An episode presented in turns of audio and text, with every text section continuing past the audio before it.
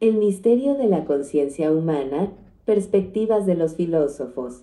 Bienvenidos a Ideas, el podcast de las ideas de la inteligencia artificial.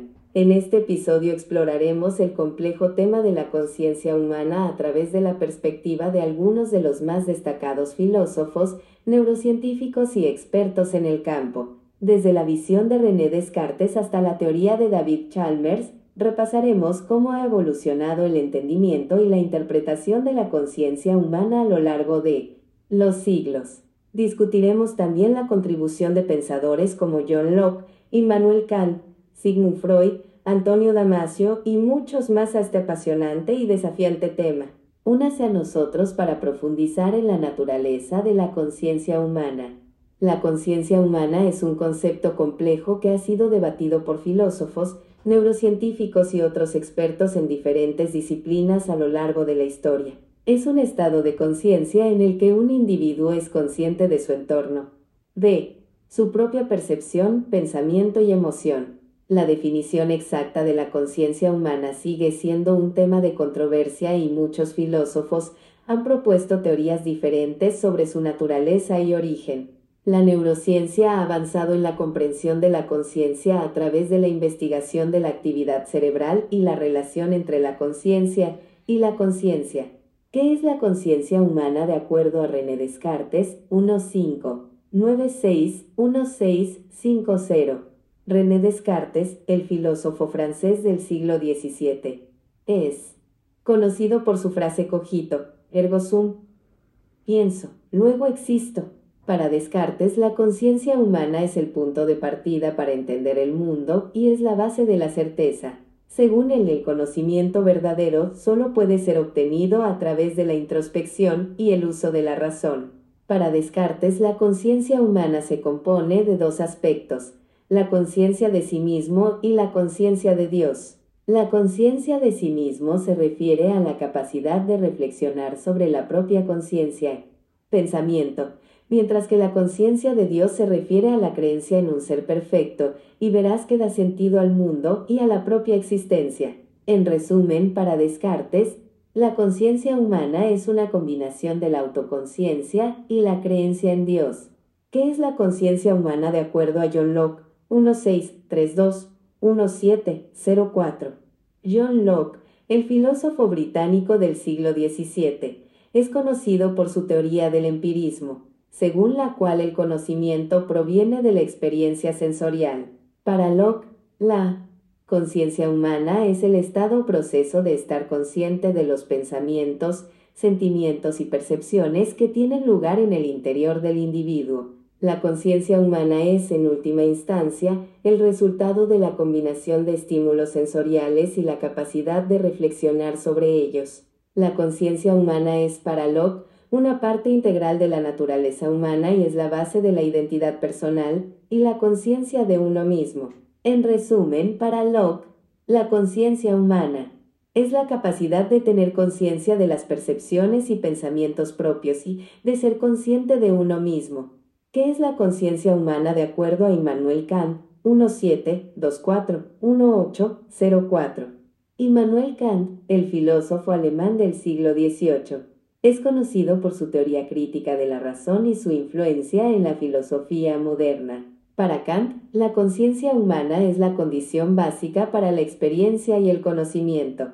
La conciencia humana proporciona las categorías mentales y las formas a priori que son necesarias para comprender y dar sentido a la experiencia sensorial. La conciencia humana es, para Kant, una parte esencial de la naturaleza humana y es el punto de partida para el conocimiento y la comprensión. En resumen, para Kant, la conciencia humana es la condición que permite al ser humano tener experiencia y conocimiento. ¿Qué es la conciencia humana de acuerdo a William James 1.8? 421910. William James, el filósofo y psicólogo estadounidense del siglo XIX, es conocido por su teoría del pragmatismo y su influencia en la psicología. Para James, la conciencia humana es un flujo constante de pensamientos, sensaciones, percepciones y sentimientos que se suceden en el momento presente. La conciencia humana es para James un fenómeno dinámico y en constante cambio, que no puede ser capturado o reducido a un estado fijo. La conciencia humana es, para él, el resultado de la combinación de elementos que incluyen la percepción sensorial, la atención, la memoria y el pensamiento. En resumen, para James, la conciencia humana es un flujo constante y cambiante de experiencias mentales y emocionales. ¿Qué es la conciencia humana de acuerdo a Sigmund Freud 1-8-5-6-1-9-3-9? Sigmund Freud, el psicoanalista austriaco del siglo XIX, es conocido por su teoría del psicoanálisis y su influencia en la psicología. Para Freud, la conciencia humana es solo una pequeña parte de la mente humana y la mayor parte de la actividad mental ocurre en el inconsciente. La conciencia humana es para Freud un reflejo de las fuerzas inconscientes que dirigen la conducta y las emociones. Según Freud, la conciencia humana es el resultado de un constante conflicto entre las demandas inconscientes y las normas sociales y morales que rigen la vida en sociedad. En resumen, para Freud, la conciencia humana es una parte limitada de la mente humana que refleja el conflicto entre las fuerzas inconscientes y las normas sociales. ¿Qué es la conciencia humana de acuerdo a Gerald Edelman, de 1929 a 2014? Gerald Edelman. El neurocientífico estadounidense del siglo XX es conocido por su teoría del desarrollo cerebral y su influencia en la neurociencia. Para Edelman, la conciencia humana es el resultado de la organización y el procesamiento de la información sensorial en el cerebro. La conciencia humana es para él un producto de la neurobiología y no puede ser reducida a una sola estructura o proceso en el cerebro. Según Edelman, la conciencia humana es un proceso dinámico que se desarrolla a lo largo del tiempo y llega, que se basa en la interacción de las diferentes estructuras cerebrales y la experiencia individual. En resumen, para Edelman, la conciencia humana es un producto de la neurobiología y el desarrollo cerebral. ¿Qué es la conciencia humana de acuerdo a Julian Jaines, de 1920 a 1997? Julian Jaines, el psicólogo y filósofo estadounidense del siglo XX, es conocido por su teoría de la conciencia humana y su influencia en la neurociencia y la filosofía. Para Jaines, la conciencia humana es un proceso evolutivo y cultural que comenzó a desarrollarse en la humanidad hace alrededor de 3.000 años. Según Jaines, la conciencia humana es el resultado de la aparición de una nueva forma de pensamiento que le permitió a los humanos reconocerse a sí mismos como seres separados del mundo que les rodea. La conciencia humana, para Jaines, es el resultado de la evolución y el desarrollo cultural y no es una parte inherente de la naturaleza humana. En resumen, para Jaines, la conciencia humana es un proceso evolutivo y cultural que comenzó a desarrollarse en la humanidad hace alrededor de 3.000 años. ¿Qué es la conciencia humana de acuerdo a Francis Crick de 1916 a 2004? Francis Crick, el neurocientífico y biólogo molecular británico del siglo XX, es conocido por su trabajo en la descripción de la estructura del ADN y su influencia en la neurociencia.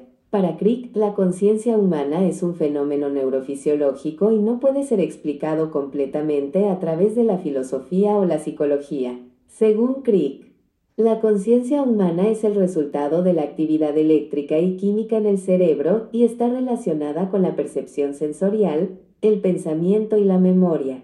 Crick argumentó que la conciencia humana puede ser estudiada a través de la neurociencia y que es posible identificar los mecanismos neurofisiológicos subyacentes a la conciencia. En resumen, para Crick, la conciencia humana es un fenómeno neurofisiológico que puede ser explicado a través de la neurociencia.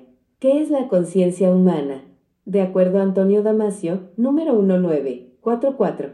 Antonio Damasio, el neurocientífico portugués, es conocido por su trabajo en la investigación de la neurociencia cognitiva y la conciencia humana. Para Damasio, la conciencia humana es el resultado de la interacción entre el sistema nervioso y el entorno, y está estrechamente relacionada con las emociones y la memoria. Según Damasio, la conciencia humana no puede ser entendida completamente sin tener en cuenta la emoción y el cuerpo, y argumenta que la conciencia Es un proceso dinámico que se desarrolla a lo largo del tiempo.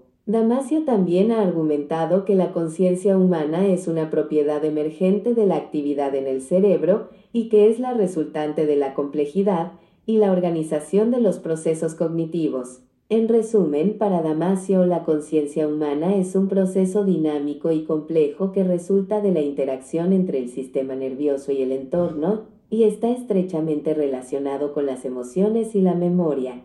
¿Qué es la conciencia humana?